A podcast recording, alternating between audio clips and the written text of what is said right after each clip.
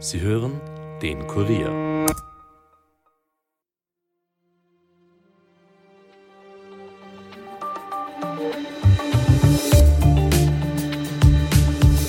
Bundeskanzler Karl Nehammer hält heute in Welt seine Grundsatzrede und startet damit so richtig in den Wahlkampf. Viele Inhalte sind bereits im Vorfeld durchgesickert. So will der Kanzler die erste Steuerstufe absenken, Überstunden steuerfrei machen und alle Gebühren auf Steuern auf das erste Eigenheim abschaffen. Für zahlreiche Debatten sorgte auch sein Vorstoß, das Gendern aus der öffentlichen Verwaltung zu verbannen. Härtere Strafen will Nehammer für die Klimakleber. Was Kanzler Nehammer noch aus seinem Österreich-Plan präsentieren wird und was die Koalition dazu sagt, das besprechen wir heute mit Innenpolitikredakteur Christian Böhmer. Mein Name ist Angelika Groß. Es ist Freitag, der 26. Jänner und ihr hört den Daily Podcast des Kurier. Seit Wochen wirbt die ÖVP für die Rede des Kanzlers in Wels. Heute am späten Nachmittag war es dann soweit. Bundeskanzler Karl Nehammer hat vor rund 1500 Anhängern seinen sogenannten Österreich-Plan präsentiert. Schon im Vorfeld sind jedoch viele Inhalte aus der Rede durchgesickert. Groß im Fokus steht etwa der Begriff Leistung. So soll Vollzeitarbeit attraktiver werden durch einen Steuerbonus von 1000 Euro. Sozialhilfebezieher wiederum will Nehammer zur gemeinnützigen Arbeit verpflichten. Auch bei der Integration verschärft die ÖVP den Ton. Von Asylwerbern sollen bei der Einreise Wertsachen beschlagnahmt werden, um die Kosten zu decken. Es riecht jedenfalls ein bisschen nach Wahlkampf in Wels. Was für Inhalte aber konkret in der Rede vorkamen, das besprechen wir jetzt mit dem Innenpolitikredakteur Christian Böhmer. Hallo. Schön, dass du heute bei uns bist. Hi. Ja, Christian, ich habe schon gesagt, der Kanzler hat heute die Rede, den Österreich-Plan präsentiert in Wels. Rund vor einem Jahr gab es ja schon mal eine Rede und zwar wurde da die Zukunft der Nation vorgestellt. Ist das jetzt quasi der Part 2 dazu? Ja und nein. Äh, Part 2 ist es ähm, insofern, als das Setting ähnlich ist. Äh, es gibt große inhaltliche Pflöcke, die eingeschlagen werden sollen. Aber jetzt ist die Situation anders, weil diese Rede im Vorfeld eines tatsächlichen Wahltags stattfindet. Also wir wissen seit, äh, seit geraumer Zeit, dass spätestens am 29. September gewählt werden muss. Aber eigentlich schon seit Wochen schwelt ja diese Neuwahldebatte. Und mhm. dadurch hat diese Rede einen ganz anderen, äh, ganz anderen Beigeschmack, kann man so sagen, und ist ja eigentlich der Eintritt oder der Beginn des, nicht des Intensivwahlkampfs, aber, aber der Wahlkampfphase in diesem noch sehr jungen Jahr 2024. Mhm, und jetzt hat auch die ÖVP schon in den äh, vergangenen Tagen immer wieder häppchenweise so Auszüge, Inhaltsauszüge aus dieser Rede den Medien präsentiert. Zum Beispiel eben den Vorstoß äh, des Kanzlers, ähm, ein Genderverbot durchzubringen. War das eine Taktik? Kann man sagen, das war ähm, bewusst so gemacht von der Partei? Das war ganz bewusst so gemacht. Das erinnert an die, an die Hochzeiten der der, Kurz-ÖVP. Äh, wo man ja auch mit äh, scheibchenweisen Inhalten und Nachrichten äh, regelmäßig äh, die Agenda sozusagen unter die Leute gebracht hat. Das ist diese Woche, man muss das nicht gut finden oder schlecht finden, es ist einfach geglückt. Ja. Mhm. Es hat, hat, mehrere Tage gegeben, du hast das richtig angesprochen. Es gibt die, die Gender-Debatte, es gab die, die Senkung der Lohnnebenkosten, also sozusagen eine Ansage an die arbeitenden Menschen in diesem Land und die Unternehmer. Es gab Schulinhalte, wir erinnern uns an, wir stehen für die Leistungsgruppen. Also das gab's äh, und es ist ihm eigentlich gelungen, damit eine Woche rüberzubringen es ist, ich, ich habe das irgendwie, also ich sehe das immer sehr gelassen, weil es ist das Natürlichste der Sache, dass du, das Papier hat 83 Seiten, wenn ich es richtig im Kopf habe, dass du nicht 83 Seiten an einem Tag weder in der Rede noch überhaupt das Medium kommentieren oder unterbringen kannst. Das mhm. ist völlig in Ordnung. Und es haben ja die meisten Kollegen auch gesagt, dass tröpfchenweise jetzt diese Informationen aus der ÖVP kommen. Ja, mhm. also das mhm. war ja auch kein großes Geheimnis. Aber es waren einige, einige sehr spannende Themen dabei oder sehr, sagen wir so, auch sehr kontroverse Themen, die auch im Wahlkampf dann eine Rolle spielen werden. Mhm.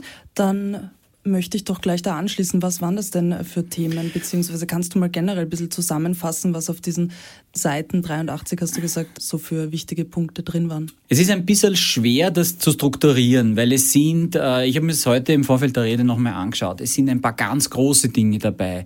Es ist dabei zum Beispiel eine Bundesstaatsreform. Das hatten wir seit zwei Jahrzehnten nicht mehr, dass man sagt, ich möchte gerne über die Struktur dieses Staates nachdenken. Es sind große Steuervorschläge drinnen, wie der Spitzensteuersatz soll überhaupt wegfallen, die 48 Prozent, oder der Eingangssteuersatz soll gesenkt werden. Das, das sind keine Kleinigkeiten. Es ist auch drinnen das durchaus emotionale Teuerungsthema oder auch Wirtschaftsthema des Bauens. Das heißt, staatliche Garantien für Menschen, die ein Eigenheim bauen und dergleichen. Oder dass bei jedem Eigenheim, das du dir baust, sämtliche Gebühren wegfallen, ja, also Grunderwerbsteuern etc. Das sind große Dinge, das sind große Vorhaben, das sind große Ansagen.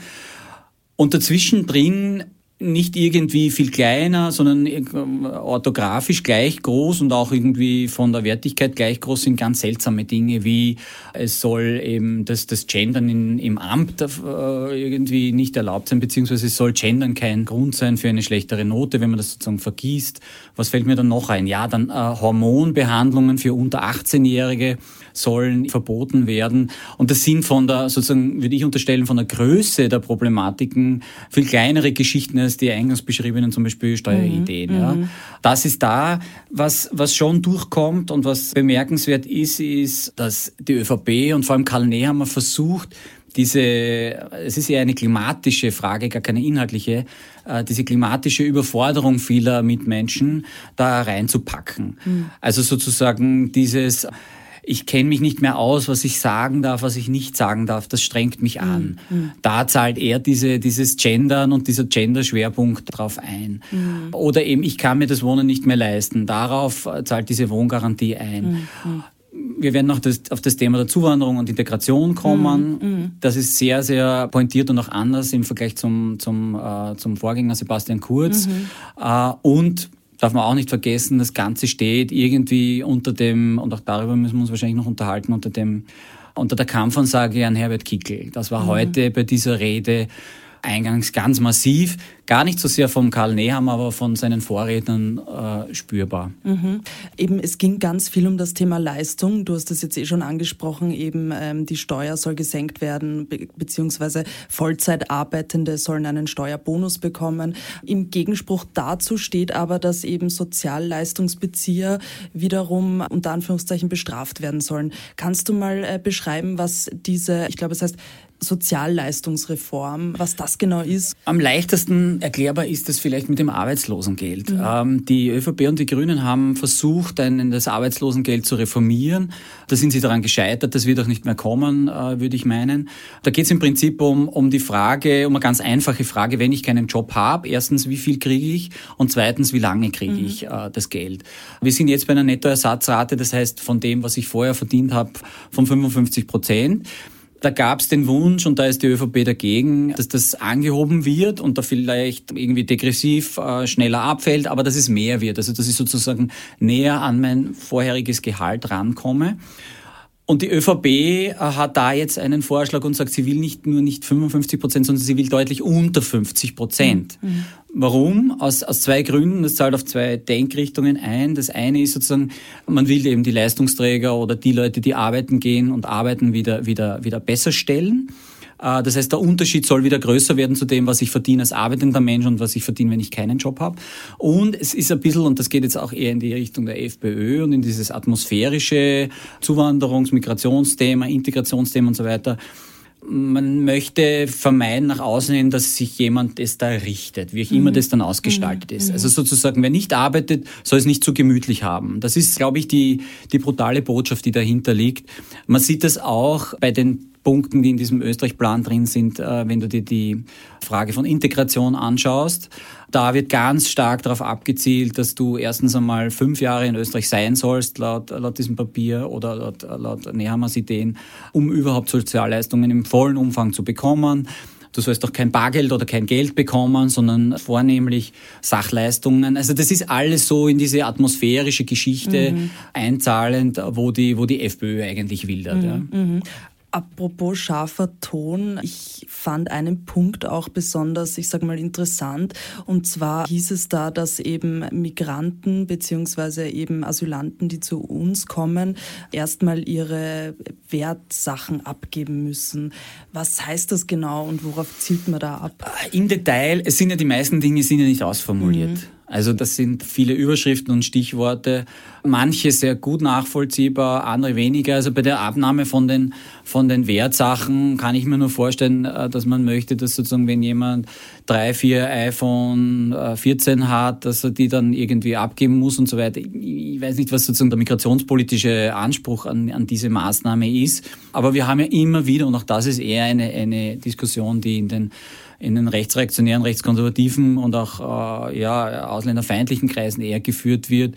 Wie kann es sein, dass ein, ein Asylwerber mhm. ein oder zwei Handys hat? Mhm. Ja, das ist äh, mhm. ganz verstehe ich's, mhm. ganz verstehe ich's in dem Zusammenhang nicht. Was mir bemerkenswert erschien oder erscheint, ist, dass zum Beispiel wir erinnern uns, äh, Sebastian Kurz als Integrationsstaatssekretär und auch, auch teilweise dann als, als ÖVP-Chef äh, dann weniger, weil da gab es ja 2015 den großen Bruch mit der Flüchtlingskrise, aber hat eigentlich anfangs gesagt, wir versuchen Integration und unseren Leistungsanspruch als Volkspartei zu verbinden. Wie? Mhm. Nämlich mit dem Slogan Integration durch Leistung. Mhm. Es gab die Integrationsbotschafter und es war ein, irgendeine neue, eine, ein neuer Zugang. Ja. Ein neuer Zugang, so dieser pragmatische Zugang. Die Menschen sind hier, wir müssen integrieren und wir müssen denen auch klar machen, dass wenn sie sich anstrengen, es ihnen noch besser geht als vorher. So, damit wird jetzt nicht gebrochen, aber, aber die Tonalität ist jetzt eine ganz mhm. andere.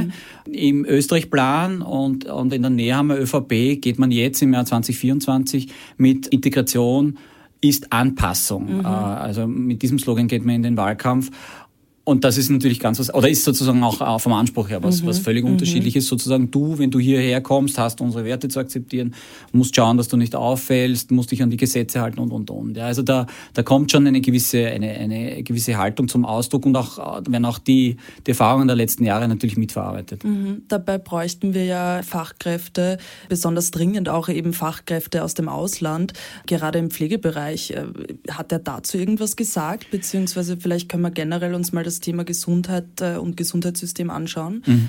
Das war für mich extrem interessant. Ich habe mir, als ich mir den Plan durchgelesen habe, habe ich schon, habe ich schon gesehen, dass er sagt, diese 100 äh, zusätzlichen Kassenarztstellen, die versprochen wurden, die mhm. jetzt hoffentlich äh, auch kommen sollen, die werden bis 2030 laut ÖVP auf 700 aufgestockt. Mhm. Also eine Versiebenfachung mhm. der, der Kassenarztstellen. Das mhm. ist schon sehr, sehr bemerkenswert. Ja.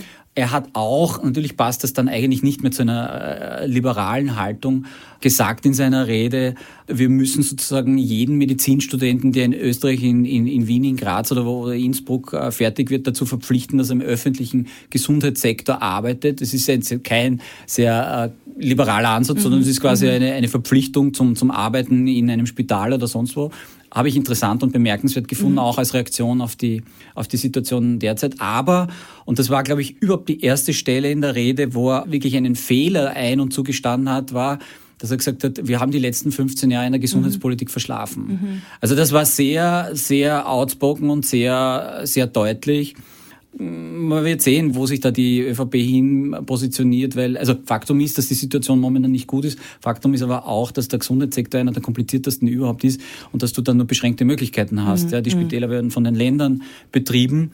Äh, da kannst du als Regierung oder, oder Nationalrat nur beschränkt äh, Einfluss nehmen. Und wir haben gerade eine Gesundheitsreform hinter uns, eine durchaus bemerkenswerte mhm. äh, von der türkis-grünen Regierung. Und da wurden die Strukturen und die Strukturfrage gar nicht angegriffen. Mhm. Ja, also, mhm. aber war jedenfalls interessant, fand mhm. ich, also mhm. was er dazu zu sagen hat. Ein anderes Thema, über das ich noch sprechen möchte, ist das Klimathema. Dazu ist im Vorfeld vor allem ein Aspekt durchgesickert, nämlich der, dass ähm, eben der Kanzler die sogenannten Klimakleber noch härter bestrafen will. Was hat er da konkret vor?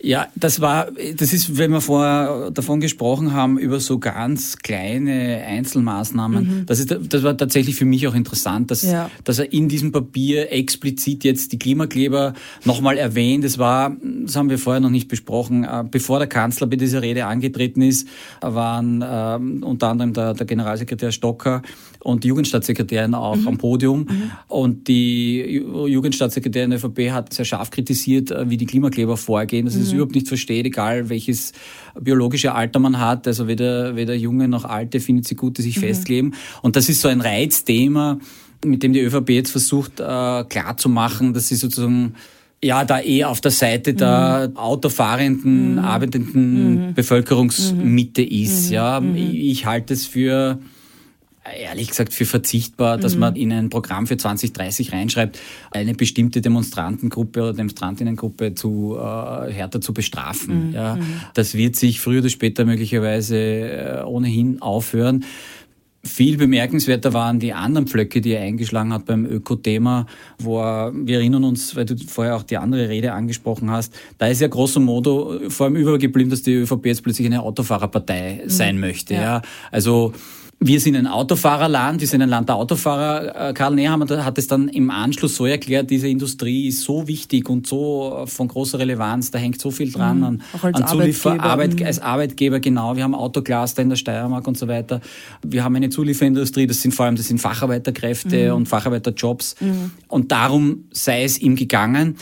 Jetzt hat er es wieder gesagt, mhm. ja, und zwar sinngemäß den Grünen, oder nicht sinngemäß, wortwörtlich, und es steht auch im Papier, die grünen Verbrenner irgendwie mhm. als die große Hoffnung mhm. genannt. Mhm. Die E-Fuels. Und das verstehe ich nicht ganz, weil sozusagen, warum man sich den Schuh anzieht und versucht da irgendwie immer noch auf die Dieselfans und auf die, mhm. auf die, auf die Benzinfans hinzuschielen. Ich glaube, der Zug ist abgefahren. Die große mhm. Industrie hat auch entschieden, dass äh, Elektromobilität die Zukunftsmobilität ist. Und das, also soweit kenne ich mich auch aus mittlerweile aus unseren, aus unseren Kuriergeschichten und aus, aus unseren Podcasts dass zum Beispiel die E-Fuels für ganz spezielle Segmente nur mhm. Äh, möglich sind. Also für Flugzeuge und Schiffe werden die relevant sein, aber wir werden nicht flächendeckend in Österreich in unsere Autos E-Fuels mhm. tanken. Das wäre auch sinnlos und man muss halt schauen, dass man intelligente Lösungen findet. Mhm. Ja. Äh, und heute hat er wieder so den Eindruck versucht zu vermitteln, dass er eigentlich ökologisch ist, mhm. aber eben so grün, grüner ja. Verbrenner, aber dann doch irgendwie das Auto nicht, ähm, nicht ganz äh, wegbringen will vom Diesel und Benzin. Und damit glaube ich, das ist einfach eine, wieder ein Stimmungsthema. Ja, mhm. also natürlich wissen wir wirtschaftspolitisch, wo die Reise hingeht. Die großen Unternehmen, wie gesagt, die großen Konzerne haben gesagt, sie werden bald keine Benzin- und, und Dieselautos mehr bauen. Aber Nehammer sieht, dass, dass, dass die Leute diese Diskussion die Leute überfordert. Ja? Also mhm. sie sollen beim Sprechen aufpassen, sie sollen äh, jetzt möglich, möglichst noch ein Elektroauto kaufen und können sich aber viele Dinge nicht leisten und dadurch sind sie zornig. Und da mhm. wollte sie, glaube ich, abholen. Das mhm. ist sozusagen meine Interpretation, weil fachlich, also man kann ja, man kann ja sagen, wir sind ein Mobilitätsstandort, mhm. ja, und, mhm. und sozusagen Mobilität ist eines der Herzstücke unserer Wirtschaft mhm. und die grünen Verbrenner sind es halt wahrscheinlich dann doch nicht. Mhm. Ja. Auch, auch wenn man in Wasserstoff und so weiter äh, investieren und dort forschen soll, das, mhm. das ist ja unbestritten. Mhm. Was glaubst du eigentlich, wie wird denn der Koalitionspartner reagieren auf die Rede und eben, weil du es auch schon gesagt hast, diese sehr vielen doch kontroversen Punkte und diese Punkte, die auch oft dann schon ein bisschen fast in FPÖ-Richtung gehen? Ja, also die FPÖ, das war für mich, das muss man wirklich herausstreichen, das war für mich bemerkenswert. Ich habe mir es aufgeschrieben. Die FPÖ oder vor allem Herbert Kickl äh, ist nicht allein von Nehammer. Äh, Nehammer hat ihn am Anfang äh, nur als den Zerstörer mhm. sozusagen genannt, mhm. den, den Herbert Kickel, und hat irgendwie gesagt, das ist derjenige, der das Schlechteste den Menschen herausholt. Aber seine Vorredner haben den FPÖ-Chef als Versager, als Putin-Freund, als möchte gern Kanzler kritisiert und verhöhnt. Ja, also da war ganz klar, äh, wohin die Kritik geht. Mhm. Und bei den Grünen ist das äh, logischerweise nicht so, ist der Koalitionspartner. Wir haben vor einem Jahr oder vor einem Dreivierteljahr gesehen, diese, insbesondere diese Auto- und Mobilitätsdebatte. Die mhm. war natürlich für die Grünen, war das, war das etwas, was sie überhaupt nicht haben konnten und was sie nicht verstanden haben. Schon gar nicht die, die Umweltministerin. Ich glaube aber, und das schreiben wir ja auch seit, seit, seit Tagen äh, so, dass sich vorerst einmal wenig tun wird. Der Vizekanzler Kogler hat ja jetzt wieder wieder gesagt, äh, also er sieht überhaupt keine Notwendigkeit für vorgezogene Neuwahlen. Und in der ÖVP gibt es ja auch unterschiedliche Strömungen. Also da mhm. gibt es manche, die sagen, ich glaube das ehrlich gesagt überhaupt nicht, dass jetzt ein Momentum entsteht, mhm. weil dieses mhm. Momentum hast du vielleicht einen Monat, ja. Also wenn diese Rede, diese Welser Rede jetzt quasi einen Ruck durch die Partei schicken würde, dann müsstest du sofort wählen mhm. und nicht in drei ja. Monaten, weil das ist einfach eine lange Zeit, die du durchhalten musst.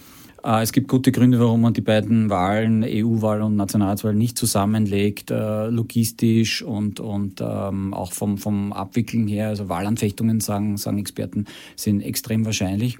Und manche, manche wollen das auch gar nicht in der ÖVP. Also manche wollen früher wählen, weil sie der Meinung sind, das kann noch schlimmer werden. Und andere, vor allem Landeshauptleute, sagen, na, das brauche ich überhaupt mhm. nicht, das, mhm. das, kann ich, das kann ich jetzt gar nicht haben. Ich glaube momentan nicht daran, aber ja, mit Prognosen bin ich mittlerweile extrem vorsichtig. Gut, dann wird dich wahrscheinlich meine nächste Frage auch nicht freuen, aber ähm, ich probiere es trotzdem. Was glaubst du denn, wen will die ÖVP oder äh, auch Nehammer jetzt mit diesen teilweise eben schon sehr in FPÖ-Richtung driftenden Punkten erreichen? Wen wollen sie ansprechen? Wie wir es vorher besprochen haben, also sicher rechtskonservative, bürgerliche äh, mhm. Wähler, die sozusagen eigentlich gern die ÖVP wählen würden, die die ÖVP unter Sebastian Kurz auch gewählt haben und die jetzt aber aus reinem, aus reinem Zorn und Protest über Teuerung, über Unsicherheit und, und, und vieles andere sich überlegen, den Herrn Kickel zu wählen. Also die nicht auf die Idee kämen, eine SPÖ, Neos oder, oder die Grünen zu wählen. Die, die meines Erachtens die versucht er zu halten und anzusprechen. Und ja, ich habe halt die Erfahrung gemacht, dass gewisse Themen, das habe ich eh an dieser Stelle schon mal gesagt, wie zum Beispiel die Impfpflicht, die haben äh, eine eine wirklich eine Kränkung und Beleidigung verursacht bei Wählerschichten, bei, bei eigentlich ÖVP-Wählerschichten, mhm. die ich so noch nie erlebt habe. Und die wollen einfach diese ÖVP jetzt in absehbarer Zeit nicht wählen. Ich kann es nicht ganz nachvollziehen, weil da immer unterstellt wird, wir kennen diese ganzen Vorteile, ja, ihr wolltet uns einsperren und uns nur das Böse und so weiter. Das hat im Übrigen heute auch, haben, haben alle ÖVP-Politiker vor Nehammer auch gesagt, ähm, es ging ums Leben schützen. Ja, sozusagen. Also wir haben alles, was wir getan haben, die letzten zwei Jahre in der Teuerung, in der mhm. Krise, mhm. im Krieg, haben wir getan, damit irgendwie sozusagen die Katastrophen ausbleiben. Mhm. Und zum, eigentlich sind sie ja, ich meine, es sind viele bei der Pandemie, viele Menschen gestorben leider. Aber, aber wir sind dann trotzdem irgendwie ohne Massenarbeitslosigkeit, ohne Tumulte auf den Straßen durchgekommen. Ja. Und diese Leute, ich weiß nicht, ob man die noch abholen kann, aber, aber alle, die jetzt sozusagen den Herrn Kickel aus, aus Zorn wählen wollen, die will auch abholen. Und ob es ihm gelingt, werden wir dann eh sehen. Dann danke für die spannende Analyse und für deinen Besuch im Studio. Sehr gern. Mehr zu dem Thema lest ihr wie immer aktuell auf kurier.at. Hier gibt's jetzt, wie gewohnt an dieser Stelle, noch einen kurzen Nachrichtenüberblick. Der insolvente Immobilienprojektentwickler Signa Development erhält von einer Tochtergesellschaft der Haselsteiner Familien Privatstiftung einen Massekredit in Höhe von 25 Millionen Euro. Ein Massedarlehen ist vorrangig gegenüber den Forderungen, die vor Insolvenzeröffnung aufgenommen wurden. Der Massekredit sei heute vom Aufsichtsrat der Signa Development Selection AG genehmigt worden, teilte Sanierungsverwalterin Andrea Frusdorfer am Freitag in einer Aussendung mit. Der heimische Tourismus hat sich im vergangenen Jahr 2023 weiter erholt. Laut vorläufigen Ergebnissen der Statistik Austria meldeten die Beherbergungsbetriebe hierzulande 151,14 Millionen Nächtigungen und 45,20 Millionen Ankünfte. Damit lagen die Übernachtungen nur noch um ein Prozent unter den Rekordjahr 2019, teilte die Behörde am Freitag mit. Gegenüber dem Vorjahr 2022 ergab sich ein Plus von 10,4 Prozent. Verantwortlich für den Anstieg waren vor allem mehr Gäste aus dem Ausland. Und Russland hat einen Bericht der Nachrichtenagentur Bloomberg zurückgewiesen, wonach Präsident Wladimir Putin die, Zitat, Fühler Richtung Vereinigte Staaten ausgestreckt, Zitat Ende, habe, um möglicherweise Gespräche über ein Ende des Ukraine-Krieges zu führen. In dem Bericht heißt es unter Berufung auf zwei dem Präsidialamt in Moskau nahestehenden Personen, Putin erwäge womöglich auch die Aufgabe wichtiger Forderungen zum Sicherheitsstatus der Ukraine. Damit war's das für heute von uns. Wenn euch der Podcast gefällt, abonniert ihn doch auf Apple Podcast oder Spotify und hinterlasst uns auch gerne eine Bewertung. Ton und Schnitt von Dominik Kanzian, produziert von Elias Nadmesnik. Mein Name ist Angelika Groß. Ich wünsche euch ein schönes und erholsames Wochenende. Bis bald.